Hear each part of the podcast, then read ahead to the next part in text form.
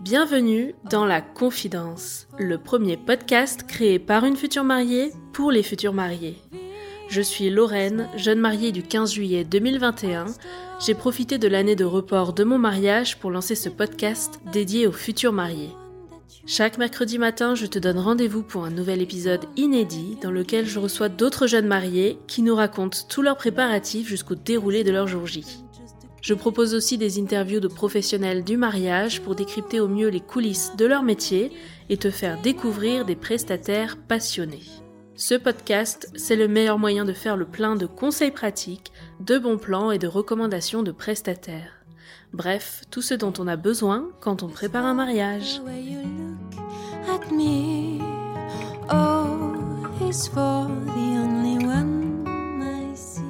On retrouve Léa et Amir pour la suite du récit de leur mariage mixte. Surtout, si vous n'avez pas écouté l'épisode précédent, arrêtez tout et revenez sur l'épisode numéro 92 pour suivre ce beau mariage franco-indien dans sa totalité. On poursuit notre discussion avec leur arrivée au château et toute la cérémonie laïque qui est un superbe exemple de mariage mixte.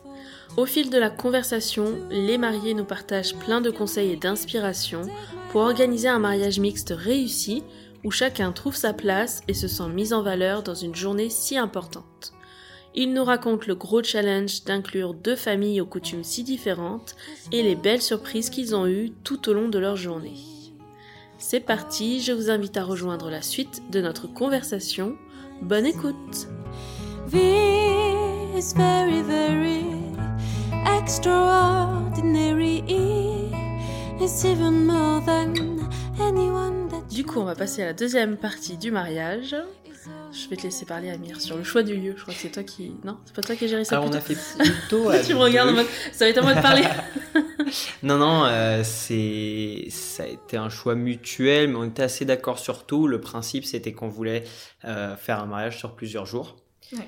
On voulait, euh, et ça a été le principal critère, c'était qu'on voulait loger les- la famille et les amis proches. Donc, en tout, 50 personnes en nous incluant. Ok. On voulait quelque chose, euh, un domaine assez éloigné de Paris, quelque chose avec un vaste terrain, euh, une vue dégagée. Donc, euh, et avec évidemment un budget euh, quand même qui était assez contraint. Donc, à partir de là, au démarrage en tout cas, on avait euh, que très peu de choix qui s'accordaient vraiment avec tous nos critères. Et euh, à ce stade-là, on avait un énorme Excel euh, avec Mhm. euh, 100 différents lieux, Non, dont 70. 100 70 pour Alors, Ah ouais Il faut 70 imaginer pour être que plus clair. tous les deux, on est extrêmement... euh, on adore organiser des choses et on a participé au bureau de nos écoles. Moi, j'étais présidente, lui, il était aussi dans son école, quoi, dans son bureau. Bref, on a fait beaucoup, beaucoup de choses et donc on voulait que tout soit clair et qu'on puisse faire à deux. Donc il fallait qu'on ait toutes les informations qui transitent bien. Attends, mais les 70 lieux, Bah vous oui. les avez pas visités déjà Non. Non, Vous On a avez visité fait un, un lieu, benchmark, fait- là, tous les critères vous c'est ça, on avait un tableau. Excel avec tous les critères Comme listés. disait, là, on avait en fait notre budget. Ouais. euh, bon, qui n'était pas très contraint. Tu peux pas dire ça, genre C'était combien Contraint par rapport à ce que. Bah, il était contraint voulait. parce qu'on avait un budget qu'on s'était donné pour le lieu et on le dépasserait pas. C'était Et- combien pour le lieu On était à, au tout début, on était à Oui, Euh, non, 5 000 5 000 euros, euros. ouais. je crois, et 1000 euros de logement. Ce qui, malgré tout, reste contraint pour ce qu'on Ouais. voulait faire. Oui, Évidemment, parce que 5 comme 000 on euros, voulait c'est faire énorme beaucoup. pour C'est rentré dedans. Non, Votre château, non. Il, fait... non, non, non. il a l'air de faire plus. oui, oui. non, non, parce que au début, voilà, on était parti sur ça. On voulait donc, comme il disait, les critères, on avait euh, le logement, euh, la taille de pouvoir accueillir tout le monde et les trois jours. Donc ça faisait beaucoup Mm. de choses qui faisaient que ben, on pouvait pas respecter notre budget. Et en fait, après, on est, on a augmenté un peu notre budget de lieu en se disant qu'on ferait des concessions sur d'autres choses. Donc à partir de là, on avait pas mal de, de choix qui s'étaient présentés. Et en fait, comme les prix sur les sites sont un peu vagues, quelquefois, Ouais, entre le prix que ça coûterait pour trois jours compris Mhm. le logement, le prix pour une journée, on a fini par tomber sur le domaine du réveillon. Donc euh, à ce moment-là, on Assez évaluait par rapport aux informations qu'on avait qui étaient à peu près à 10 000, 11 000 euros. Mhm. Donc on, est, on a fait le choix d'aller les visiter. Et en fait, ils venaient d'ouvrir parce qu'ils avaient fait leur premier mariage en 2021. Ok. Et quand on est allé le visiter en début août, ils avaient fait, euh, je sais pas moi, 4-5 mariages? Oui. Donc, quelque chose comme ça. Donc c'était tout nouveau, il était sur aucun site, rien. Est- Mhm. Moi j'étais tombée dessus parce que j'avais cherché euh, château 2h30 de Paris, Mhm. un truc comme ça. Et en fait, quand on est arrivé sur place, il nous a plu énormément, mais le prix nous a fait un peu pleurer.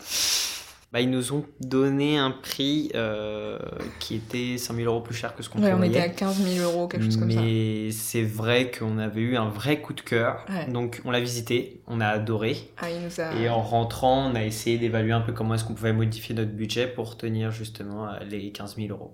Sauf qu'on pouvait pas. On pouvait pas. On était à 10 000 euros maximum et on pouvait pas euh, faire de concessions sur tout le reste. C'était déjà un énorme budget sur notre mariage. Du coup, Et donc, du coup, on leur a demandé si on pouvait, ils pouvaient faire moins cher. comme ça. Elles nous ont fait euh, en fait un, un prix plus avantageux parce qu'elles nous ont imposé la décoratrice ou le traiteur. Nous, on n'a pas pu suivre le traiteur parce qu'on avait besoin que ce soit halal et qu'ils n'ont pas été très conciliants sur ces éléments-là. Et quand en plus on leur a dit qu'on voulait une touche indienne, c'était un peu compliqué. Donc on a laissé tout de suite tomber le traiteur. Et du coup, on a fait appel à leur décoratrice qui était quand même exceptionnelle. C'est vrai qu'on a regardé un petit peu tous les prestataires et quand on est tombé sur la décoratrice, on a vu vraiment qu'elle faisait Ouais. des choses assez incroyables. Son nom, c'est quoi? Donc, euh, Kane Event. Et en fait, bon, c'est pareil, un budget assez important. Donc c'est aussi pour ça qu'on a pu négocier le prix du domaine parce que du coup, on avait euh, ce budget euh, qui a augmenté énormément. Mais euh, ça valait le coup. Et puis on a fait visiter du coup à nos témoins, quoi, quelques témoins qui nous avaient accompagnés, mes grands-parents. Et quand on a visité, qu'on a dit que ce serait compliqué de loger tout le monde sans leur faire payer, mes grands-parents ils ont dit. Hmm. Et ils nous ont un peu aidé des 2000 euros qui nous manquaient euh, sur euh, les, le, notre budget. Donc au final, on est resté dans notre budget, nous, qu'on souhaitait dépenser. Et euh, c'est mes grands-parents qui ont euh, rallongé à la fin parce qu'ils voulaient pas qu'on fasse payer nos invités. Et qu'ils ont eu un méga coup de cœur aussi. Et donc ça, c'est comme ça qu'on a clôturé et le lieu et, euh, Et la dans la décoratrice. foulée la décoratrice. Très bien. C'est ça. Super. Euh, donc là, on va faire avance rapide. le jour du mariage civil. Ouais. Vous aviez déjà le lieu pour vous préparer? Alors, tu dis que tu avais le lieu sur trois jours. C'était on l'a loué trois jours parce qu'en fait, on est arrivé le vendredi soir. Parce que D'accord. En fait, si je fais rapidement un planning de ce qu'on a fait, on s'est préparé le vendredi matin. On est- s'est marié à 14h30 le vendredi après-midi. À et, Ouais. Mhm. Et après, on est arrivé sur le lieu. Qui est à 2h30. Ouais. Donc, on est arrivé vers 18h. D'accord, très bien. Et ensuite, on a fait les, trois, les deux autres jours qui suivaient. Super. Donc juste un mot sur euh, le mariage civil. On a choisi la mairie du 14e. Très bien. Et l'intérieur de la mairie, la salle de cérémonie est très grande et on voulait pouvoir accueillir 100 personnes. Et puis, euh, le, le parvis de la mairie est magnifique. À l'avant, il y a un parc. Mm. On s'est dit que pour l'arrivée, ça serait assez bien. Vous, vous avez fait une découverte avant? Non. Vous êtes découvert à la mairie? En fait, euh, tout- on, était cachés chacun de son côté. Ok. Et euh, les invités sont rentrés, donc ils sont allés s'installer dans la salle. On a fait une première rencontre, on est venu se voir, donc il y avait juste euh, moi, ma mère, euh, Léa et ses parents, euh, et les gens qui tenaient son voile. Juste petite anecdote. En fait, on n'a pas réussi à résister à pas se voir avant euh, le jour J. Et Vous du êtes coup, montré vos tenues Deux jours Ouais. avant, on a enfilé tous les deux notre tenue. Non. Mais genre vite fait. on- Moi j'avais. Et remarque, vous étiez déjà mariés. Oui, mais. Ça C'est pour porte le plaisir d'avoir un En fait, peu euh, on voulait être que tous de les cette deux. vue que tous les deux. Et euh, qu'il n'y ait rien d'autre. Et c'était pas du tout organisé. Juste. Euh, pas moi, maquillés, pas coiffés. Ouais, rien. euh, Non, juste on a enfilé nos tenues parce que on s'était pas vu, on savait pas à quoi ça allait ressembler et tout. Et euh, on s'est vu dans notre maison tous les deux euh, un soir. Bon, sur un coup de tête, je me suis Mm. changée, je venais de récupérer ma robe et euh, lui il a mis son costume et c'était trop bien. Mais du coup, on n'a pas fait vraiment Mm. de. De euh, Découverte découverte sur comme ça, voilà, ça. Du coup, là, c'est tenue plutôt traditionnelle, enfin pas traditionnelle, mais de tenue Traditionnelle française, on va voilà, dire. française C'est ça. euh, occidentale. Donc Ouais. toi, t'étais en robe blanche. Ouais. J'ai vu grande styling, très jolie robe. La robe, ça a été. euh, je peux en parler, mais ça va durer un peu de temps. Alors, tu as 3 minutes top chrono. Alors la robe ça a été très compliqué parce qu'au début moi j'avais un budget de 200 euros sur cette robe puisque pour moi c'était pas du tout important d'avoir une robe blanche Ah et euh, je m'étais dit je vais acheter une robe blanche même sur Vinted un truc euh, pour être jolie Euh, 200 euros c'était quand même une belle robe mais euh, rien de plus et en fait comme on faisait notre liste au printemps on m'avait proposé d'essayer euh, des robes au printemps donc du coup je m'étais dit bah Qui pourquoi sont pas pas, 200 euros les robes là-bas. euh, pour euh, juste voir quelle forme m'irait bien pour que je puisse chercher un truc bien après. Sauf que en fait, et bah, euh, ça m'a donné envie de porter une vraie belle robe blanche. Et euh, surtout, ma mère, ça lui a fait vraiment plaisir de voir euh, cette robe-là. J'étais avec une de mes témoins et ma sœur, et euh, vraiment, bah, en fait, je me suis dit à ce moment-là qu'il fallait que j'ai une robe. Et en fait, elles s'en sont toutes cotisées pour m'acheter ma robe. Donc c'était euh, hors budget. de 1400 euros hors budget. Mais du coup, eh ben, elles se sont toutes cotisées pour que je trouve une robe. Donc j'ai trouvé ma robe qui au final n'est pas celle que j'ai achetée. Et en fait, je suis allée chez Oscarlett après là où ma mère avait trouvé sa robe pour essayer d'autres modèles de chez Rambo Styling parce qu'ils en avaient pas énormément. Mmh, Ils en ont beaucoup là-bas. hein. C'est ça. Ils avaient beaucoup, beaucoup de modèles et comme c'était ma mère qui avait trouvé sa robe là-bas, je m'étais dit ce serait sympa et tout. Sauf que ça s'est très, très mal passé parce que ma vendeuse a été euh, horrible. Ah, en fait, j'allais a- dire, elle est très très bien cette boutique, tu vois, mais c'est les gens sur qui tu tombes à chaque En fait, c'était cette vendeuse-là et elle, a, elle est pas restée très longtemps. D'accord. Et euh, en fait, elle a pas du tout adapté les robes à ma taille. Euh, donc tout paraissait trop grand. Je me sentais pas du tout belle. On a été pressés. Elle nous voulait absolument qu'on achète quelque chose et Mm. c'était vraiment très désagréable. Ma sœur a failli euh, d'ailleurs euh, éclater devant elle en lui disant on sort, c'est fini. Et c'est quand j'ai essayé la robe qui m'avait vraiment presque coup de cœur au printemps que je me suis rendu compte que la robe que j'ai essayée juste après était encore plus belle. Parce qu'elle elle me plaisait plus du tout. Parce que j'avais l'impression qu'elle m'allait plus. Parce qu'au printemps, en fait, je faisais la taille de toutes les robes, donc c'était facile, tout, tout m'allait bien. Et euh, la robe que j'ai essayée chez Oscarlett, du coup, celle que j'ai choisie au final, m'allait beaucoup mieux que cette robe-là. Et donc, du coup, bah, en fait, je, je l'ai achetée un peu à contre-cœur parce que j'avais l'impression qu'on m'obligeait à l'acheter. Mais qu'en même temps, on était pressé dans le temps parce qu'on était assez proche du mariage, puisque c'était en décembre, et qu'on nous disait qu'avec euh, les pénuries de matériaux, ce serait Ouais, chaud, décembre pour mai, c'est bon quand même. Mais bon, voilà, on m'a beaucoup pressé, et euh, du coup, je me suis dit, je l'achète, et euh, bah, je verrai. Et du coup, jusqu'à, je pense, une semaine avant le mariage, j'étais toujours pas convaincue de ma Ah, c'est robe. dommage. hein. Mais je l'ai adoré. Et euh, vraiment, en fait, la deuxième, quoi, l'autre personne que j'ai rencontrée après, qui était vendeuse, donc et couturière de ma robe après, elle a été géniale. Elle a été là pour me rassurer sur tout, elle a fait les recherches mais parfaitement. Elle, je suis suis retournée deux ou trois fois. Et euh, elle m'a fait aimer vraiment euh, cette robe-là où ça avait été très compliqué. Et euh, du coup, bah, je l'ai adorée. Et euh, franchement, les manches, c'était euh, le truc que j'ai le plus aimé dans cette robe, d'avoir des grandes manches bouffantes qui, qui étaient longues, qui étaient resserrées au niveau des poignets, avec un grand décolleté dans le dos et devant. Vraiment, ça a été... euh, quoi, elle était T'es un magique. peu loin de la robe très simple à 200 euros, juste Oui. histoire de. c'est ça. Non, c'est ça, euh, ça a été... euh, T'as pris le voile loin, aussi chez Alors, eux, ou- le voile, pas du tout. C'est le premier truc que j'ai acheté du mariage, que j'ai acheté sur Vinted, justement. Et euh, je voulais un très long voile. Moi, c'était la seule contrainte que j'avais dans mon mariage, c'est que je voulais un très long voile. c'était le seul truc, qui d'ailleurs va sûrement être utilisé par euh, une de mes amies. Et euh, ça, je l'ai acheté, euh, mais vraiment, euh, je crois que ça faisait euh, un mois qu'on avait dit qu'on allait se marier. Et euh, ouais, c'était ça, c'était un truc que je voulais vraiment avoir un très grand. Et ça allait très bien avec la robe, donc j'étais très contente. Et toi, ton costume Alors, moi, mon costume, euh, je savais déjà ce que je voulais. C'était un costume trois pièces Bordeaux. Mhm.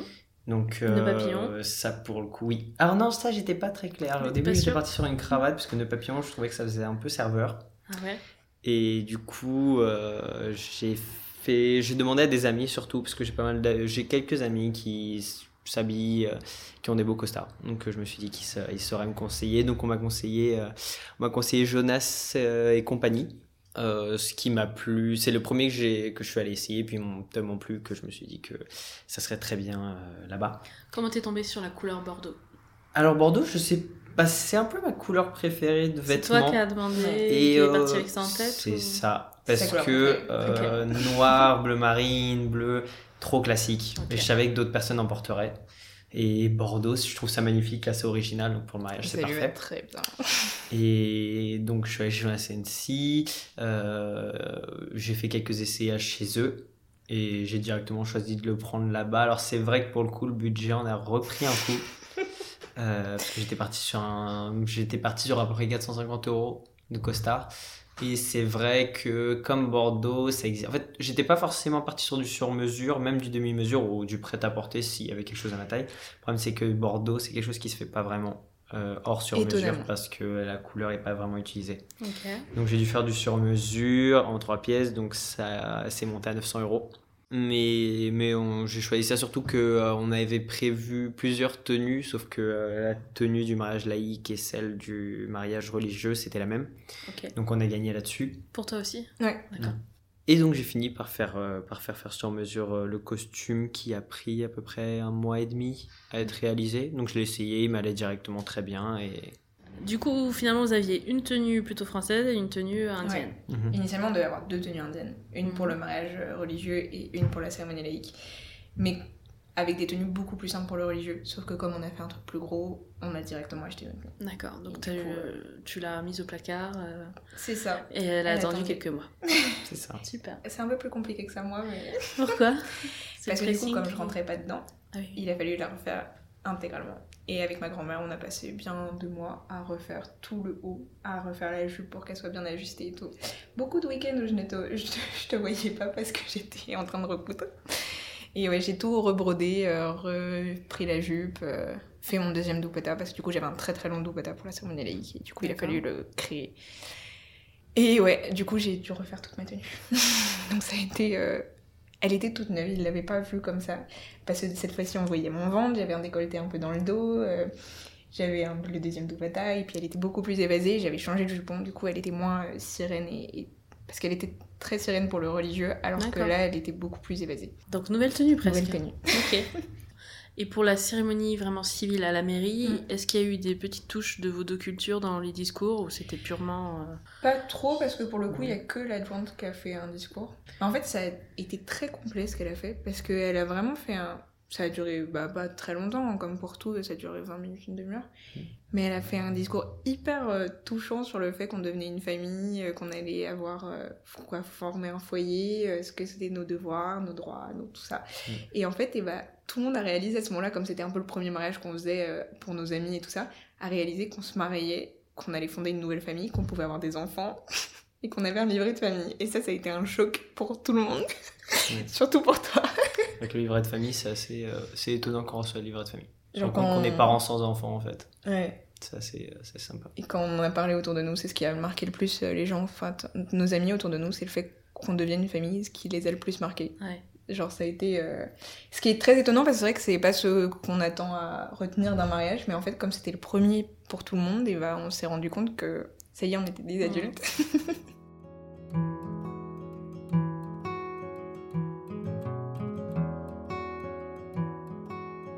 Le lendemain, du coup, c'est donc le samedi 28 mai. Mm. Là, le gros point, c'était la cérémonie laïque. Ouais. Comment vous avez organisé cette cérémonie justement pour euh, faire le lien entre les deux cultures Là, c'est vraiment le moment. Ouais, où on a fait euh, un peu le lien entre tout. En gros, ce qui était important pour nous, euh, c'était qu'on reprenne qui on était tous les deux. Donc qu'il y ait des choses sur moi et des choses sur Amir. Et on a un peu lâché tout dans les mains de ma sœur et un de ses garçons d'honneur, qui était officiant. Attends, je finis d'expliquer. Est-ce que vous aviez déjà fait des cérémonies laïques ou pas du tout? C'était une première. Moi, j'en avais fait une plus ou moins, mais ça fait pas du tout ce format-là en fait. Et puis c'était il y a déjà 5-6 ans, donc c'était j'étais encore Est-ce que ta sœur et ton témoin en avaient déjà fait? Ma soeur la même chose que moi, Non, mais pas à euh, ma connaissance. Donc, on- comment vous les avez briefés euh, Bah, en fait, euh, bah, déjà on leur a annoncé qu'effectivement euh, on voulait qu'ils soient officiants. Et euh, on les a un peu briefés sur comment est-ce qu'on voyait euh, Ouais, la cérémonie. Donc il y avait plusieurs points qui étaient fixés, nos arrivées séparées, mhm. euh, le long d'une allée, L'arrivée des garçons d'honneur, l'arrivée des demoiselles garçons d'honneur et les demoiselles d'honneur en avance, euh, les vœux. Euh, une petite particularité qu'on voulait faire, c'est que à la fin de nos vœux, on voulait faire un petit moment où on versait chacun euh, nos épices pour Le un peu symboliser. épices, voilà, c'est ça. Pour symboliser euh, le côté mélange de culture. euh, parce que du coup c'était des épices que moi j'avais choisi Voilà. et que lui il avait choisi. D'accord. Et euh, nos vœux aussi, où moi j'avais essayé de faire un truc qui mélangerait un peu tout, parce que du coup j'ai fait mes vœux en hindi et en français, pour que tout le monde comprenne. Donc ça c'était un peu une surprise. Qui t'a été pour la traduction du coup? C'est sa sœur. D'accord. De ses sœurs, bah, justement, dont je suis assez proche et euh, je, je suis allée la voir à un moment donné, je lui ai dit, euh, je veux faire quelque chose pour Amir et pour vous. Parce que je veux pas qu'on fasse un mariage qui soit uniquement euh, tourné vers nous deux, c'est aussi sur euh, bah, la famille qu'on devient. Mhm. Et euh, du coup, c'était vraiment important pour moi que je fasse cet effort-là parce qu'aussi, il faut savoir que chez Amir, ils parlent que en hindi, quasiment. Ils parlent tous français, mais comme ils sont chez eux et qu'ils Mm. le parlent tous, ils parlent comme ça. Et donc, quand moi je suis arrivée, c'était nouveau pour moi et je voulais leur montrer que je j'étais capable aussi de faire cet effort-là. Et d'apprendre ça, bon, c'est encore très rudimentaire. hein.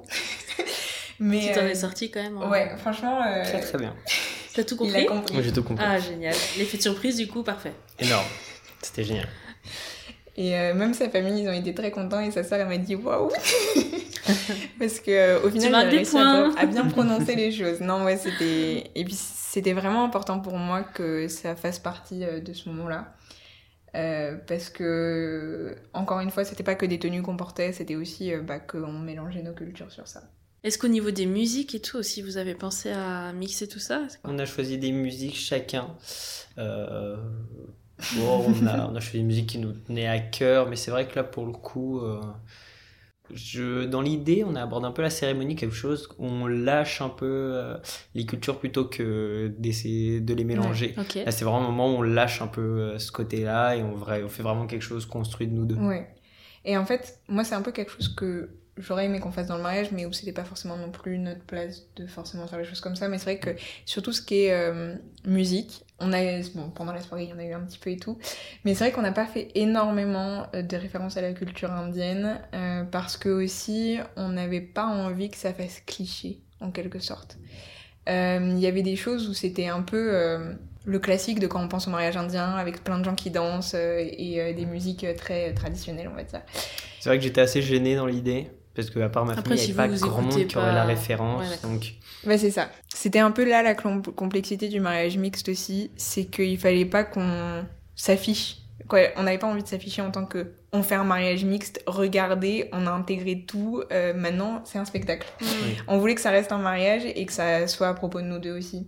Et euh, c'est pour ça qu'on a essayé d'intégrer au fur et à mesure, quoi, à chaque fois sur comment est-ce qu'on avait choisi la décoration, comment on avait choisi aussi ce qu'on allait manger après, euh, ce qu'on faisait euh, pour nos tenues, comment est-ce qu'on faisait la cérémonie, puis ce qui a été dit dans les discours aussi, parce que bah, rien que mon père, je sais que ça a été euh, important pour lui de- d'expliquer qu'il était aussi lui rentré dans une nouvelle culture, qu'il avait découvert une nouvelle famille et que bah, c'était aussi accueillir Amir et tout ce qu'il était et que c'était très différent parce que c'est vrai que accueillir une personne qui était d'origine indienne, musulmane dans la famille, c'était très nouveau pour mes parents qui connaissaient pas du tout.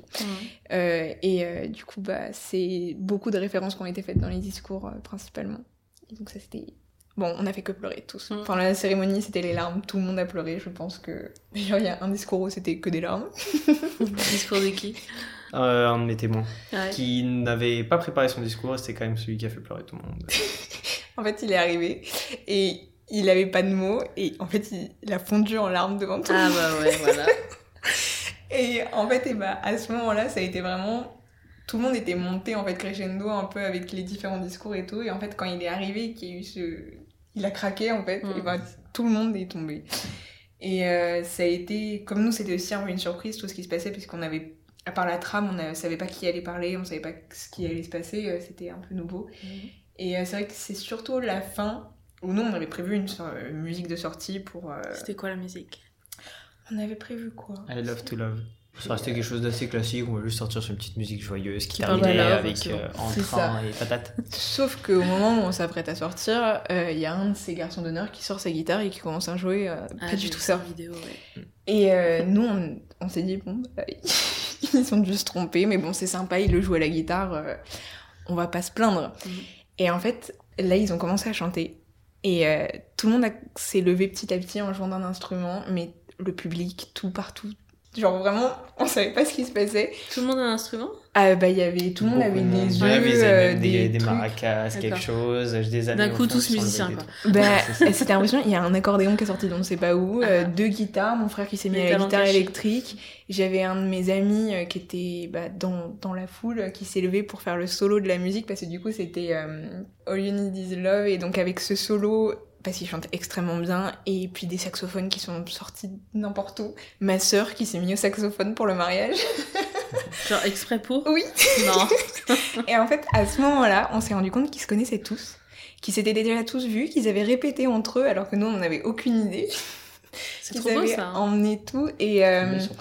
Et en fait, surtout qu'ils avaient réussi à tous se mélanger. euh, À cacher les instruments aussi. Ah ouais, ouais, non, nous, on est vraiment euh, les gens les plus naïfs de la prends Terre. coup, Pardon, mais. Ah mais euh, vraiment, ils étaient tous dans leur... En plus, c'est nous qui l'avons transporté, il me semble, l'accordéon. Je crois qu'il était dans le camion. Tu t'es pas douté que. Et, et genre vraiment, euh, nous, on- les gens ils nous disaient on pose des sacs, ils posaient des sacs, on s'est pas posé une question. Ils ont emmené la guitare. Non mais c'est ça, ils ont emmené la guitare de mon frère et moi j'étais genre bon. Et du coup ouais ça ça a été vraiment un moment euh, fou auquel on s'attendait pas du tout. Et euh, bah on a encore plus pleuré. Ouais, c'était vraiment magnifique. bah, C'est une bonne surprise. Et hein, c'est très drôle parce que sur les vidéos, on voit Amir stoïque. On a l'impression qu'il a C'est zéro vrai que j'ai appris ce jour-là que quand je suis ému et que je pleure, je suis absolument stoïque. C'est- J'ai énormément de larmes qui coulent, mais j'ai un visage très, très stoïque. Ça, son, c'est-. Alors c'est vraiment super drôle parce qu'on a l'impression qu'il fait la gueule tout le temps, mais en fait il est en train de pleurer. Non, je- on dirait plus que je suis indifférent. Ouais, Mais je Ouais. pleure. hein. et en fait on voit des fois des reflets et on voit des larmes couler. et c'était super drôle quoi. C'était vraiment un moment donné où ça a été le moment le plus fort en émotion et euh, où on était très content d'avoir réussi en fait à faire en sorte d'avoir notre mariage quand même. Malgré toutes les différences qu'on pouvait avoir, le fait qu'on avait deux milieux très différents sur comment on avait été éduqués et tout. À ce moment-là, en fait, tout le monde était dans le même panier. C'est Et, ça, en fait. Tout le monde euh, nous a suivis, ouais. euh, a joué le jeu. Et euh, le fait que même si sa famille fasse un discours, on le pensait pas. D'ailleurs, bah, jusqu'à ce moment-là, on pensait que personne de sa famille ferait de discours pendant ce moment-là parce qu'ils auraient été trop timides, que ça les aurait gênés, que c'était pas quelque chose qu'ils avaient l'habitude de faire. Première cérémonie final, laïque pour eux? Oui, absolument. Sûrement, ouais. C'est Ouais. pas quelque chose qui existe vraiment. Et euh, ouais, c'était vraiment un moment donné où bah, on s'attendait pas du tout à ça. Et c'est vrai que c'était important, moi, d'avoir mes parents qui étaient là et qui participaient à tout ça, euh, qui m'ont amené tous les deux euh, jusqu'à jusqu'à toi. Et je crois que c'est euh, un des moments les plus forts du mariage, en tout cas, Ouais. jusqu'à la suite. Parce qu'ils se sont pas arrêtés là. Forcément, tout le monde n'avait pas pu faire de discours parce qu'ils avaient restreint en termes de temps euh, sur euh, qui faisait des discours, donc on en a eu après pendant le repas. Pour le dîner Qui a fait des Ça. discours après? Alors, euh, on a eu tous nos garçons d'honneur et demoiselles d'honneur qui ont fait une sorte de cadavre exquis un peu. Deux Donc, ouais, en gros, le principe, c'est que chacun avait une phrase et ils enchaînaient les uns à la suite des autres. En À 20 rapportant- personnes, du coup, Ouais. 10 de chaque côté. C'est ça. Et euh, donc, ils ont fait ça et euh, ils étaient vraiment, chacun avait apporté un peu sa touche. Et euh, donc, chacun avait une phrase qui s'enchaînait avec celle de l'autre, euh, mais de manière euh, logique. Et euh, donc, ça, c'était euh, très très fort à ce moment-là. euh, que ouais, c'était trop bien. On a beaucoup rigolé. Dîner, vous avez servi quoi? Alors là, Là, pour le coup, le dîner, ça a été très clair, posé très vite que ça serait euh, un dîner indien. ça c'était sûr. Et euh, donc. euh, Mais a- différent du mariage religieux. Ouais. Oui, différent, plus ciblé. Ce qui était bien au premier mariage, c'est qu'on avait un banquet avec énormément de choix où tout le monde pouvait s'y retrouver, mais on n'avait pas vraiment, on s'était pas vraiment appliqué sur le choix des plats, Oui, vraiment, on ni goûter réellement. Et du coup, tout le monde pouvait manger ce qu'il voulait et donc ne pas manger ce qu'il voulait. D'accord. Mais euh, pour ce mariage-là, on a vraiment choisi a euh, vraiment des plats qui conviennent à tout le monde, mais surtout qu'on voulait voir. Euh, donc le butter chicken et le biryani en plat. Ouais. En entrée, on a laissé pas mal le choix au traiteur, mais on est venu goûter, on a choisi petit à petit les choses. Euh, là on s'est fait vraiment plaisir, c'est au niveau du cocktail. Mhm. Donc là, on a goûté énormément de choses. C'est vrai que ça se mélangeait un peu. Alors, Ouais. c'était. Le cocktail était plus occidental, mais euh, cuisiné à l'indienne. Des petits burgers au poulet, Mais des, les- hot dogs. Les, les beignets, ça c'est pas du tout. euh, quoi, c'est pas quelque chose qui se fait dans les mariages. hein. C'est vrai qu'il y avait. Mais euh, de manière générale, c'était un traiteur indien. Et on avait une particularité, c'est qu'on voulait une pièce d'entrée au cocktail qui est très particulière, c'est de la street food indienne. De C'est euh, une petite coque de blé avec euh, une purée de patates dedans et une eau assaisonnée. Et tu manges le tout euh, d'un Une eau assaisonnée? Bah, en fait, c'est de l'eau épicée. Ok. Ouais. Qui est Et, dessus euh, directement? Bah, en fait, tu remplis euh, En la fait, coque de blé Avec du. Non, d'abord tu la remplis avec de la, direct. de la purée de pommes de terre. Ok. Et ensuite, tu la trempes dans, dans, dans le seau d'eau. Et, ensuite, du coup, toute la coque est remplie d'eau et hop, tu la mets en entier dans la Ah. bouche. Et ça, ça se c'est- trouve très très peu en France. Et ça avait été difficile de trouver. En fait, il y avait ce traiteur-là. C'est d'ailleurs pour ça qu'on l'a choisi, c'est parce qu'il faisait ça. Mais, euh, c'est vrai que ça se c'est- fait beaucoup dans le Gujarat et c'est de là-bas que je viens. Et c'est vrai que c'est un grand Parce qu'en classique fait, il de la street food. plein de paniers différents. Et ceux-là en particulier, c'est plus de ta région. Bah, le traiteur est de sa région. Et le dessert, c'était quoi? Le Ça, c'était différent. dessert, on a de la chance parce qu'à côté de là où on habite, il y a une excellente pâtisserie. On y est passé plusieurs fois et on s'est dit qu'on voudrait pour le dessert avoir plusieurs pièces milliardises plutôt qu'avoir une pièce montée parce Ouais, que ça, on c'est voulait pas du tout le souvent gâteau. des éléments qui sont beaux. J'ai souvent été très déçue par les gâteaux de mariage. Parce qu'ils étaient bons, mais c'était pas waouh. Et en fait, par rapport au reste du repas, euh, c'était un peu too much. Du coup, vous avez choisi quoi? Et du coup, là, on a essayé On a de choisi. On a fait trois desserts différents. Alors c'est une euh, pâtisserie qui fait un peu des trucs fusion asiatique un peu, donc euh, du coup il y avait euh, plusieurs euh, choix différents. Là on voulait des choses qui soient un peu classiques, mais euh, qui surprennent. Donc il y avait une sorte de gros macaron, euh, rose, litchi, framboise. Mhm. Donc ça c'était le plus gros, euh, la plus grosse Ouais. pièce. Et après on avait un gâteau. Alors initialement on devait avoir un gâteau à la mangue et au caramel. Sauf que quand on l'a goûté, on a trouvé qu'on.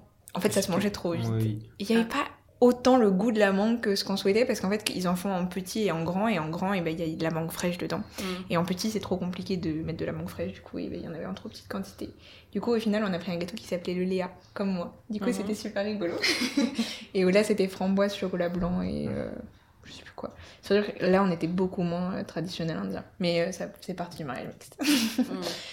Et le dernier, c'était une tarte au citron meringue. C'est ça. Là, on c'est- bon. Ouais. Et là, on s'est dit qu'on allait, on allait être classique.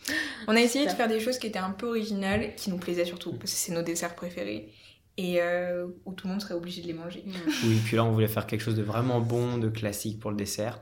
Et de toute façon, euh, les desserts indiens, c'est pas vraiment fameux. Ouais. Euh, Il y a c'est pas pas, énormément c'est pas vraiment de des desserts. desserts desserts en fait. En fait, c'est plus une forme de goûter. Les desserts indiens, c'est plus des choses que tu c'est manges des, un goûter. c'est des pâtisseries, mais euh, c'est petit plus dans l'idée d'une- ouais. Oui, Ouais, voilà, c'est voilà. c'est pour prendre le thé. Donc. Et alors, alcool ou pas alcool dans tout ça Bah, alcool, parce que c'est vrai que c'était assez important du côté de sa famille d'avoir du vin à table. Ouais, c'était Après, le euh, détail pour ton père, tu disais C'est ça, pour C'est mon ça. père et mon grand-père. Euh, là, on était d'accord tous les deux, c'est qu'on voulait juste pas qu'il y ait de. D'alcool En fait, on voulait pas que les gens soient trop alcoolisés. Mm. Et puis ça dérangeait merde aussi d'avoir. Ça te dérangeait de pas boire la même chose que tes invités. C'est vrai que, ouais. Et la même Euh, chose bah, que en fait, moi, on, tous les deux, on était. On Oui, boit on boit pas beaucoup d'alcool. Vraiment. Donc, Moi, de pas du tout. euh, Et euh, c'est vrai qu'on s'était dit que euh, bah, si les invités sont euh, trop alcoolisés, ça, ça, ça fait une scission entre les mariés et les Ouais. invités, c'est pas Ouais. intéressant. Mais quand même un peu d'alcool. Mais. Pour le principe, pour la tradition. Bah. On a eu du Bourgogne à table, parce que c'est, on était en Bourgogne, donc c'était, euh, c'était bien. Et on a eu quand même du crément euh, Mm. pour le dessert. Et puis on a fait des jeux, et c'était vraiment fun. Ça, c'était les parties les plus cool. On a gagné plein de trucs. On a voulu déléguer au maximum un peu de tout pendant le mariage. Comme on avait plein de garçons d'honneur, demoiselles d'honneur, c'était Mhm. plus facile. Et on avait confié à quatre d'entre eux l'organisation des activités, et on leur avait dit on voulait le jeu des 12 mois. Et alors, le jeu des 12 mois, le principe, c'est que du coup, eh ben, il y a 12 personnes qui euh, doivent aller chercher euh, des choses euh, dans la, la salle. Mm. Et donc, à chaque fois qu'une personne revient en dernier, elle est éliminée, elle engage. Et en fait, ces gages-là, c'était des cadeaux pour nous. Des moments à passer avec les invités, par Ouais. exemple les invités au restaurant, Ah. leur ramener des fleurs pour leur hein. anniversaire de mariage, ouais. les inviter à des spectacles. Plein de c'est comme cool. ça. Tout le monde a participé et aller à toutes les tables. En fait, l'avantage de ce jeu, c'est que ça. Tout le monde participe en fait au final, Mm. puisque on dit euh, aller chercher euh, une montre, et ben en fait t'as plein de gens qui vont euh, enlever leur montre et l'attendre, le premier qui l'attrapera. Et euh, vraiment ça a été un bon moment en fait de- d'échange euh, les uns avec les autres et euh, de mélanger un peu tout. Et puis bah, après on a fait notre première danse, qui était pas celle qu'on avait prévue, mais bon il faisait trop froid. En fait, on s'était, de... on avait essayé d'organiser une première danse très euh, comédie musicale, très Mais euh, justement, c'était chorégraphiée. l'occasion un peu de rajouter un peu justement du mariage mixte. C'est ça. Sauf Mélange Bollywood que... et euh, Bah, on, avait, jazz. on avait un peu de tout, et sauf qu'il faisait très, très, très, très Il faisait froid. froid. Alors c'est surtout que on... dans l'organisation du mariage, on a eu très peu de temps de s'en occuper et c'était vraiment Ouais. une chorégraphie poussée. Sauf que c'est vrai qu'au niveau danse de salon, on n'est pas très calé, donc on n'a pas eu le temps énormément de s'entraîner. Donc au dernier moment, on s'est dit on garde la musique et on fait une danse classique. Ouais. Ok. Et puis, en fait, le- normalement, l'idée, c'était qu'on sortait tout le monde de la salle pour aller devant le château. Nous, on sortait du château en faisant plein de trucs. quoi. C'était hyper chorégraphié. Sauf que s'est senti... Pour ça, ça demandait un petit peu de mobiliser les garçons Ouais. et les demoiselles d'honneur. On n'avait pas eu le temps avant. Mm. Et puis, Pendant on le s'est mariage, pas senti de faire ça. Donc, au dernier moment, on s'est dit, on, On s'est dit on la se prend pas la tête. Et on danse. Donc, Voilà, on a totalement improvisé notre première danse. Ce qui est passé d'ailleurs très Ça bien parce que tout le monde pensait qu'on Ouais. s'était beaucoup entraîné. Ils nous ont félicité. C'était sympa. Des fois, faites simple. hein. C'est vrai qu'on a C'est ça, faut se pas, dire, euh, faut pas se compliquer la tête euh, sur le moment. En fait. Ça nous a fait partager beaucoup de moments de préparer cette danse-là. Bon, celle qu'on n'a pas faite. Parce qu'il y a plein de moments, du coup, on s'est mis à danser, à s'entraîner pour faire ça. On l'a pas faite, c'était pas très grave. Mais ça nous a permis d'échanger beaucoup tous les deux. Euh, mais au final, c'était pas nécessaire. Et sur le moment, en fait, on a fait ça. Et comme on n'avait pas l'énergie pour, on va dire, tenir toute une danse tout seul sur la piste de danse sans avoir rien prévu, on a appelé, en fait, tous nos garçons d'honneur et demoiselles d'honneur à nous rejoindre à un moment donné. On leur a dit, euh, bah venez, euh, parce que là, on va pas tenir indéfiniment à danser trois minutes sur la même chanson sans avoir rien prévu. Et donc, en fait, l'avantage, c'est que tout le monde nous a rejoints et en fait, euh, on a fini par tous danser tous ensemble. On a enchaîné sur quelques autres euh, chansons où on pouvait danser à plusieurs. Et puis après, grosse soirée.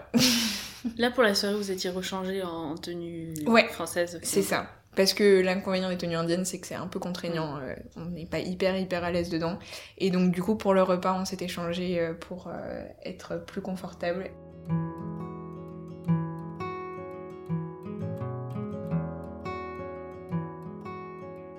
Et avec du recul alors sur l'organisation globale du mariage mixte, qu'est-ce que vous auriez aimé savoir au moment de lancer les préparatifs ou qu'est-ce que vous aimeriez peut-être donner comme conseil? Moi, ce qui a été euh, très difficile dans l'organisation, c'était de savoir comment on devait se positionner par rapport à nos proches. Parce que comme c'était le premier mariage qu'on faisait, que dans nos proches proches, on n'avait pas vécu de mariage à part ses sœurs, mais c'était il y a très longtemps, donc euh, très peu de souvenirs. Du coup, je savais pas du tout comment est-ce qu'on pouvait impliquer nos familles et on voulait surtout pas leur imposer des choses. En fait, on voulait pas que ça pèse sur leur vie, qu'ils prennent du temps pour ça alors que ça les intéressait pas forcément. Et en particulier que justement dans la culture indienne, la famille ne s'occupe pas du tout du mariage. C'est ce que je disais tout à l'heure par rapport au lieu, comme euh, le lieu il gère tout, la famille gère rien du tout. Ils invitent les gens en fait. Et du coup, eh ben, on a beaucoup été comme ça par rapport à sa famille et du coup par rapport à ma famille aussi. Et en fait, ça c'est quelque chose qu'ils l'ont un peu mal pris dans ma famille parce qu'ils ont eu l'impression qu'on les écartait du mariage et qu'on les on les avait pas inclus en fait dans la formation de cet événement-là qui pour eux était très important. Hmm. Et donc du coup ça a été très compliqué et euh, quoi sur la fin du mariage parce que moi pendant toute l'organisation j'ai eu l'impression que mes parents n'étaient pas du tout investis et qu'ils s'en fichaient un peu du mariage. Ils te l'ont fait comprendre ou c'est toi qui l'as ressenti Non c'est moi qui l'ai ressenti comme ça mais c'est parce qu'en fait eux ils ont eu peur de nous imposer des choses et de nous imposer leur présence donc ils ont attendu que nous on fasse le premier pas. Hmm. Sauf que comme moi, j'avais le côté d'Amir où ils voulaient pas du tout être dedans et on les a pas du tout impliqués, ils en avaient un peu rien à faire. Et euh, du coup, je voyais mes parents qui nous demandaient rien. J'ai eu l'impression de pas... En fait, on allait tous dans un sens opposé. Et euh, du coup, on les a pas impliqués assez, à mon sens, dans l'organisation du mariage. Et du coup, ils l'ont ressenti aussi en ayant l'impression de pas être euh, intégrés à tout ça. Et du coup, ça a été très difficile parce que le jour du mariage, ma mère, elle a eu... En fait, elle s'est rendue compte de tout ça. Et a eu l'impression que j'avais voulu l'exclure euh, de cet événement-là. Et donc, ça a été très dur, en fait. le euh, jour J, bah, ça a été c'est monté. bah en fait, on s'est rendu compte à ce moment-là parce que bah, forcément toute l'émotion qui monte. Avec ma mère, on est très proches et euh, on s'est toujours, bah, on a toujours été très proches, on s'aime énormément. Et en fait, le fait qu'on ait été à ce point-là séparés pendant tout ce temps sur des choses qui étaient aussi importantes, surtout que depuis que je suis toute petite avec ma mère, on parle de mon mariage parce que moi, j'ai toujours été un peu passionnée par les mariages. Et euh, du coup, que le, le fait qu'on soit pas ensemble dans tout ça et qu'on n'en parle pas et tout, et bah, ça a explosé à ce moment-là parce qu'on avait trop d'émotions. Et donc, ça a été euh, vraiment une heure avant la cérémonie, on était en larmes toutes les deux en train de Ah. parler de tout ça. Et ça a été très dur parce qu'en fait, moi j'ai eu l'impression d'avoir déçu ma mère, à mon sens, et euh, de l'avoir rendue malheureuse le jour de mon mariage. Alors qu'après coup, je sais que c'était aussi parce que j'étais sa première fille qui se mariait, que c'était une nouvelle étape de nos vies et que bah, justement j'avais aussi euh, fait les choses pas comme il fallait. Et ça a été du coup très dur sur le coup à vivre et à, à travailler, à comprendre. Euh, mais ça, c'était donc quelque chose qui, je pense, est très important, c'est de pas perdre le fil avec les familles.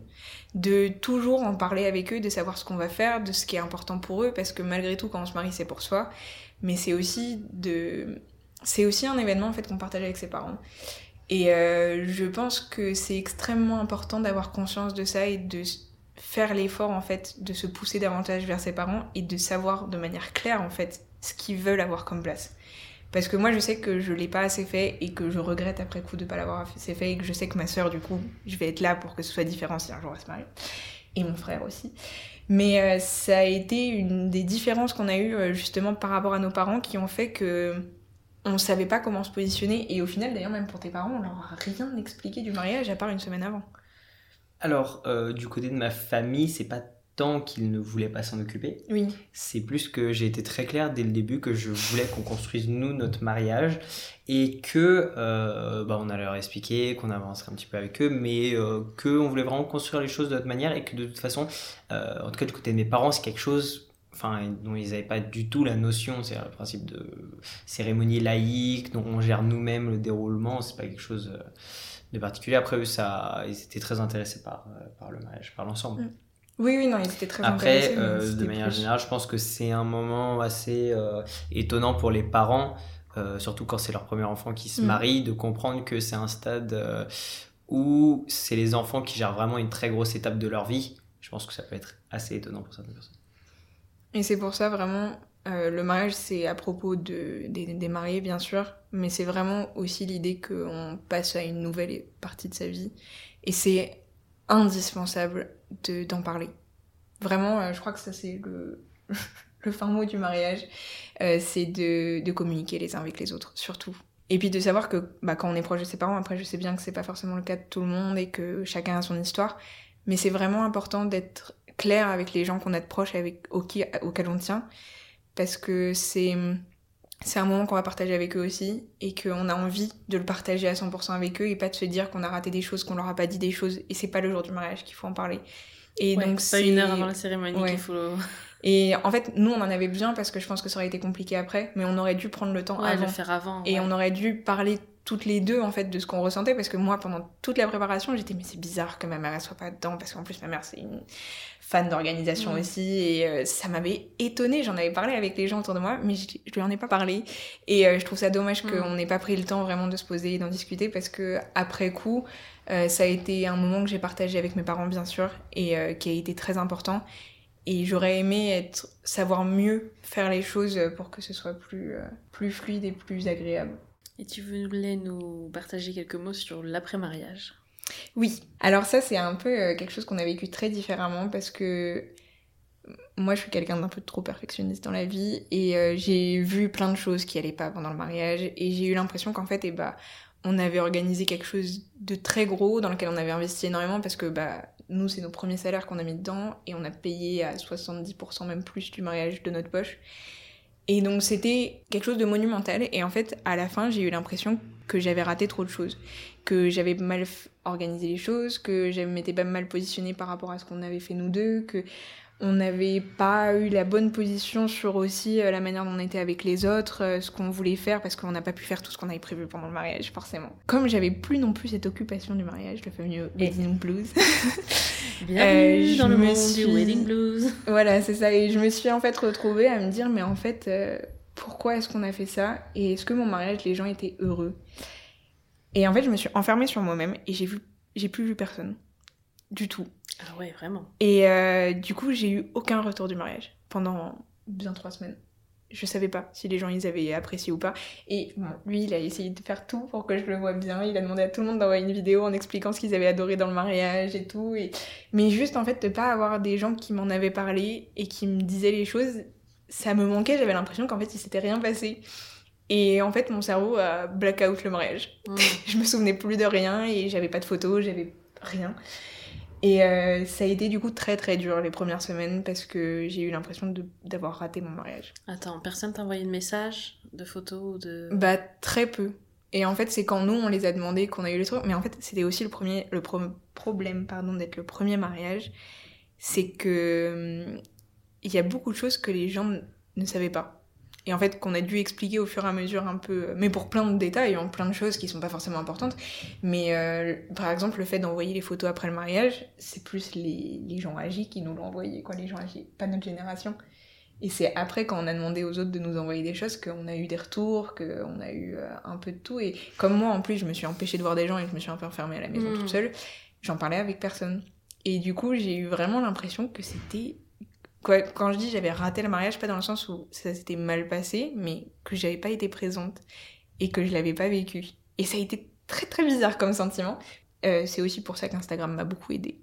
Parce que ça m'a servi un peu d'album photo, de me pousser à me replonger dedans, à revoir tout ce qui s'était passé, à décortiquer un peu tout ce qu'on avait fait et de me rendre compte de ce qui s'était passé réellement et de comment les gens l'avaient vécu. Et du coup d'avoir des retours aussi de, bah, de plein d'amis, euh, de plein de gens qui ont adoré. euh, Des petits messages à ceux qui vont peut-être euh, être invités là à des mariages.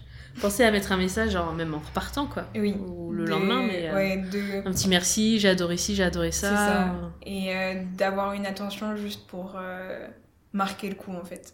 Ça fait une descente qui est un peu plus Ouais, progressive. un peu plus progressive. Mais euh, l'avantage c'est que du coup quand on a reçu les photos, euh, qu'on a reçu... T'as euh, redécouvert tout un truc. Ah ouais, moi j'ai eu l'impression de revivre mon mariage intégralement. Et euh, ça a été euh, incroyable. Je crois, je crois que j'en ai encore plus aimé les photos parce que c'était vraiment folle. Et toi, Amir, le wedding blues ou le Pas après du tout. mariage Moi j'étais euh, extrêmement content. Le mariage s'était passé exactement comme je voulais. Toi, t'avais tous tes souvenirs. Ah oui, moi j'avais tous les souvenirs, je me souvenais de tout, tout était parfait. On avait le livre d'or pour profiter un petit peu des mots Ouais. des gens. euh, J'avais tout en tête, honnêtement. On avait tout suivi. euh, moi, j'avais pas eu. euh, je suis assez simple. Le mariage était, c'était passé exactement comme on l'avait organisé. Tout, c'est, tout était parfait. Et en fait, euh, moi, je suis parti du principe et je savais qu'il allait se passer des mauvaises choses et qu'il y a des choses qui allaient sauter. Des, Mm. Toute la partie photo avec les demoiselles et garçons d'honneur et la famille qu'on voulait faire au début, tout a sauté. Mais en fait, à partir, enfin, c'est sûr, un mariage, ça se passe jamais comme tu l'as prévu. Et c'est juste que tu passes des mois à l'organiser Hmm. Et tu organises, t'arrêtes d'organiser quand tu y es. C'est pour ça que tu organises pendant des mois, c'est pour que le jour, tu arrives, tu te poses, tu subis. C'est ça. Tu subis les choses qui se passent bien, parce que tu as passé Tu des mois à le faire. tu le vis, tu veux dire Bah, en fait, tu vis les choses que tu as passé trop longtemps organisées qui Ouais, se passent bien, et tu subis les problèmes qui arrivent, parce que Ah. c'est pas possible qu'il en arrive pas dans un événement aussi grand qu'un mariage. Mais c'est pas grave, Hmm. parce que euh, si, disons que c'est plus un problème d'aller essayer de gérer des choses au dernier moment et de pas profiter de toute ta journée, plutôt que bah, le traiteur est un peu en Oui. retard, euh, il Mm. manque une entrée sur les trois, euh, il y a des photos qu'on n'a pas pu prendre, tout ça c'est du détail. Par contre, se prendre la tête dessus, ça c'est pas du détail, c'est un problème dans le Ouais. jeu d'agent Mm. du mariage. C'est vrai que ça, on a pu vraiment lâcher prise au moment du mariage. Ouais, le jour J, tu t'es pas pris la tête, toi, c'est Non, sur le après. Franchement, euh, toi, t'as un peu couru partout, mais t'aimais bien. Il était dans l'excitation du Non mais truc. courir partout avant, en fait courir partout avant le déroulement du mariage. C'est-à-dire avant que les invités arrivent, je courais un peu partout pour vérifier les choses, mais une fois que ça démarre, tu t'arrêtes. Ouais, tu vis le truc. rien fait. Il y a des problèmes, c'est pas grave, ça arrivera. Ouais, ouais. Quand on voit sur les réseaux sociaux beaucoup de mariages parfaits en apparence et de beaucoup de choses qui se passent hyper bien et euh, où tout le monde est heureux, mais en fait, quand les gens en parlent, après, on se rend compte qu'il y a toujours eu des petits moments où ils étaient, ça s'est pas passé comme ils avaient prévu, où là, ils étaient en fait, c'était pas ça du tout qu'ils qu'ils Ce que tu vois sur. Insta, c'est les photos, une fois que les Ouais. gens ont digéré, Voilà, qu'ils ont ça. reçu les photos, Bah, c'est typiquement ça. Et moi, je ils sais par exemple reposés, ils ont que- pris une vie normale. euh, Voilà. Et nous, aujourd'hui, je sais que bah, sur le compte qu'on a, et bah, on a beaucoup fait ça, mais notre objectif, c'est aussi qu'on puisse parler de tous ces moments-là, en fait, où ça a été plus difficile, où euh, bah, le fait que moi, j'ai pas de mes robes au début, il y a eu beaucoup, il y a beaucoup de mariés, en fait, qui le Mm. vivent, et je m'en suis rendu compte après coup, et j'aurais aimé le savoir, en fait, que tout n'était pas tout le temps bien, et que c'était pas parce que ça s'était mal passé que ça se passerait mal après, ou que euh, je détesterais ma robe, ou quoi que ce soit c'est quelque chose où je pense que c'est important que les gens ils se rendent compte que bah un mariage ça reste un événement comme un autre et qu'il peut arriver plein de choses et que s'il est pas parfait ça veut pas dire que le mariage après sera pas bien. C'est même pas qu'il peut arriver plein de choses, C'est qu'il va arrive. arriver plein de choses. Il faut juste accepter que tu organises les choses en avance pour éviter qu'il s'en passe le moins. Ouais. Et qu'il y en aura. Et qu'il faut, faut garder ça du coin de l'œil et continuer à profiter des choses. Parce qu'en fait, profondément, un mariage peut pas vraiment mal se passer, sauf si toi t'en profites pas. Ouais. À part des choses énormes qui peuvent arriver, mais c'est même, ça reste rare. Mhm. Mais un mariage peut pas mal se passer et à part si tu te stresses, tu peux pas ne pas en profiter. Mhm. faut juste profiter des gens qui sont là et le reste, le décor, la bouffe, tu t'es, t'as passé du temps à l'organiser, maintenant faut, tu laisses Maintenant, les gens toi-même en profiter. Il y a plus rien à faire quoi. De toute façon c'est là, ça. c'est là. ouais. Bon, ça a été une expérience euh, qu'on a adorée parce que c'était le premier grand projet qu'on avait tous les deux et euh, c'était fou de pouvoir Gros organiser ça projet quand même, hein, Ouais, Mm. pour un début de... c'est ça. Ah, ça nous a bien lancé dans la vie. Non, C'était le crash test là quand même. C'est ça. Bon, en prenant du recul, quel est votre meilleur souvenir? La cérémonie laïque, dans l'ensemble. Les discours, que- euh, autant humoristiques que émouvants, euh, la petite chanson de fin, l'entrée, Mhm. Qui était forte. Et si c'était à refaire, quel point vous referiez différemment? Je pense que c'est vraiment plus. euh, on aurait aimé avoir l'expérience du mariage avant. D'avoir déjà vu un mariage, d'avoir déjà conscience de ce que c'était. Parce qu'il y a des choses qu'on aurait mieux anticipées et qui se seraient pas passées différemment. Bah, typiquement, ce que je disais sur euh, les relations avec la famille. Je pense que si j'avais eu des mariages dans ma famille et qu'on m'en avait parlé, du coup, je me serais posé d'autres questions et euh, j'aurais mieux pris conscience de comment est-ce que les gens faisaient euh, autour et euh, de ce Mhm. qu'on pouvait faire. Et euh, moi, c'est c'est un peu le seul truc. Je sais pas toi s'il y avait des choses. euh, Non, honnêtement, euh, sans vouloir être trop philosophique, euh, si on veut vraiment monter une liste, on pourra toujours trouver des Oui. trucs. C'est plus Donc, si c'est les petits conseils de ceux qui écoutent. Grossièrement, je dirais, c'est de. C'est même sur. En fait, c'est plus quelque chose sur le moment. euh, être sûr qu'on passe assez de temps avec la famille. Ouais. Sur le moment, s'arrêter des petits moments et se dire euh, je vais ça. aller m'asseoir à la table, Mm. euh, à la table de, de cette famille-là ou Mm. de cette famille-là. Mm. C'est vrai que euh, du coup, on n'a pas passé énormément de temps avec sa famille pendant le mariage. Et euh, bah, pareil, c'est encore une fois, c'est la manière dont on a im- impliqué nos familles dans tout ça. euh, on aurait pu faire autrement, mais je pense que oui, il aurait fallu qu'on ait une première expérience avant. euh. C'était l'inconvénient d'être les premiers. Si vous deviez conseiller trois prestataires, le top 3 parmi ceux que vous aviez au mariage, ce serait lesquels? Notre euh, traiteur, si on veut quelque chose euh, de petit, quelque chose qui est tourné vers euh, la cuisine indienne, Vastu, qui ont un restaurant à Jaurès. Enfin, C'est une qualité incroyable, Ouais, un service incroyable, énormément de Et choix. on a fait deux mariages et avec eux, cuisine parce qu'ils ont excellente. fait celui de sa sœur aussi, euh, c'était génial. Donc très très fort. Très bien. Et ils s'adaptent extrêmement bien, ils sont très à l'écoute. Euh, la photographe, parce que elle était extrêmement à l'écoute. Il y a eu énormément de communication avec elle, a de fait. préparation aussi. Elle était vraiment disponible, elle s'est vraiment donnée. Et euh, le dernier prestataire que je conseille, du coup, c'est Lucas Bitter, notre vidéaste. Euh, parce qu'encore une fois, il y a eu énormément d'échanges. Il y a eu beaucoup de disponibilité. Il était euh, présent moins de jours que la photographe. C'était un choix de notre part parce qu'on a mis un peu plus d'importance sur la photo. On voulait vraiment énormément de photos sur l'ensemble.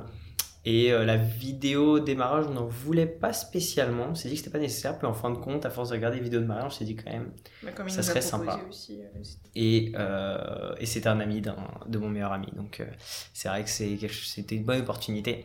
Et euh, franchement, quoi, le lieu, la décoratrice, tout le reste, en fait, on recommanderait sans problème. Mais c'est vrai que ça, c'est. C'est très personnel, c'est par rapport à ce qu'on veut. Ouais. Nous, on a choisi cette décoratrice Mm. et ce lieu parce que c'est vraiment des choses qui nous ont Quoi, c'était magnifique et tout. excellent par rapport à ce Mais ça voulait. plairait pas à tout le monde, et puis tout le monde s'entendrait pas avec tout le monde. Quoi, c'est des choses qui sont très différentes. Nous, on a très bien vécu, mais après, voilà, c'est nos coups de cœur vraiment, euh, ça a été euh, ça. Bon, bah super.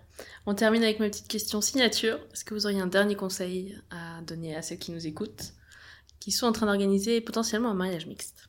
Principalement, vous écoutez tous les deux et construire à deux tout. Quoi, il faut pas qu'il y en ait un qui prenne le dessus sur l'autre. Il faut essayer de faire en fait équilibrer à chaque fois et pas euh, vouloir absolument euh, faire un, un mariage de la culture euh, de l'autre.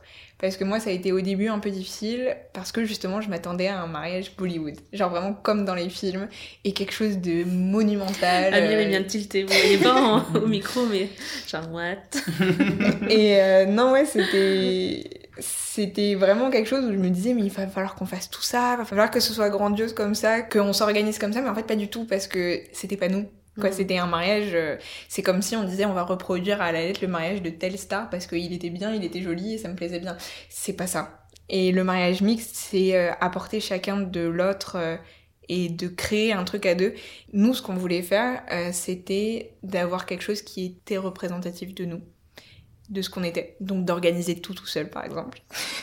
Quoi, de, de gérer l'organisation, ça c'était sûr qu'on n'aurait pas fait autrement. Euh, d'avoir tous ces éléments qui rappelaient qui on était à chaque fois, d'avoir choisi euh, de manière à ce que ça colle à ce que nous on voulait, parce que les autres voulaient, d'avoir fait vraiment euh, notre mariage à deux. C'était vraiment le plus important. Et dans un couple mixte, c'est vraiment, vraiment indispensable de parler de tout ça et de construire à deux. Mon conseil, ça serait de mettre les choses au clair assez rapidement avec les familles.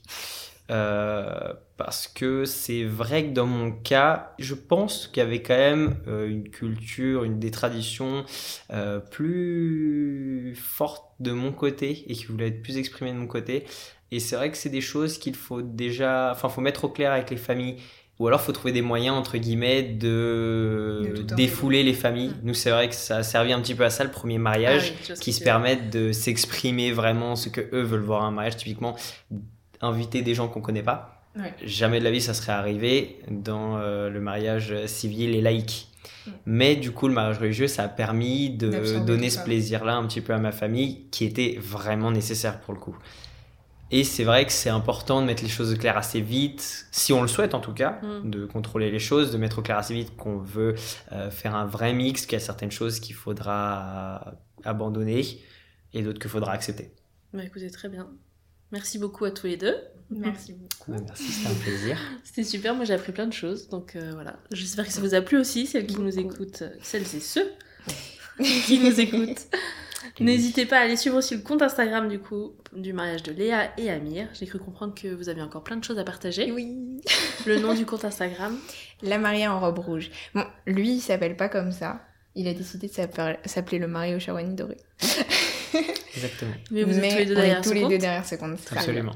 Donc on peut aller euh, poser des questions, retrouver les bonnes adresses. Nous, on est toujours ravis de répondre à toutes les questions possibles et euh, bah, c'est important qu'on puisse partager notre expérience euh, sur les bons et les mauvais côtés. Qu'est-ce qu'on peut vous souhaiter pour la suite? Il y a un voyage de noces là, très très bientôt. Oui, Vous partez quoi dans deux semaines? Dans, non, dans une semaine. Dans une jour semaine pour jour, là. D'ailleurs, euh, à 15h aussi. Et vous partez non, on part aux Açores.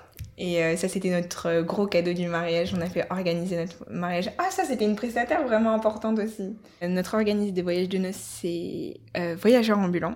A du coup organisé tout notre voyage, mais plus en travel planner. Donc, c'est nous qui réservons les choses, mais celle qui nous conseille en fait de faire tous les éléments. Et vraiment, elle a fait un travail incroyable. Donc là, on a la surprise de ce qu'on va faire sur place parce qu'on n'a pas encore tout lu. On s'est gardé la surprise pour le- l'avion et euh, ça va être l'occasion de partager deux semaines tous les deux aux Açores. Bon, mais profitez à fond. Et puis à bientôt. À bientôt. Salut.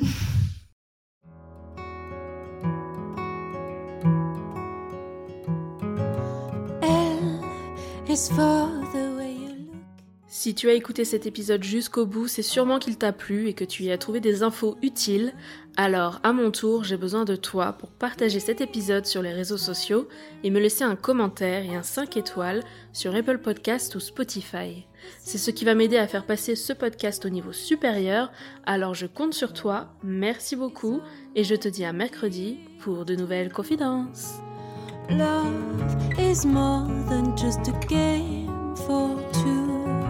Two, and love can make it. Take my hand, please don't break it. Love was made for me and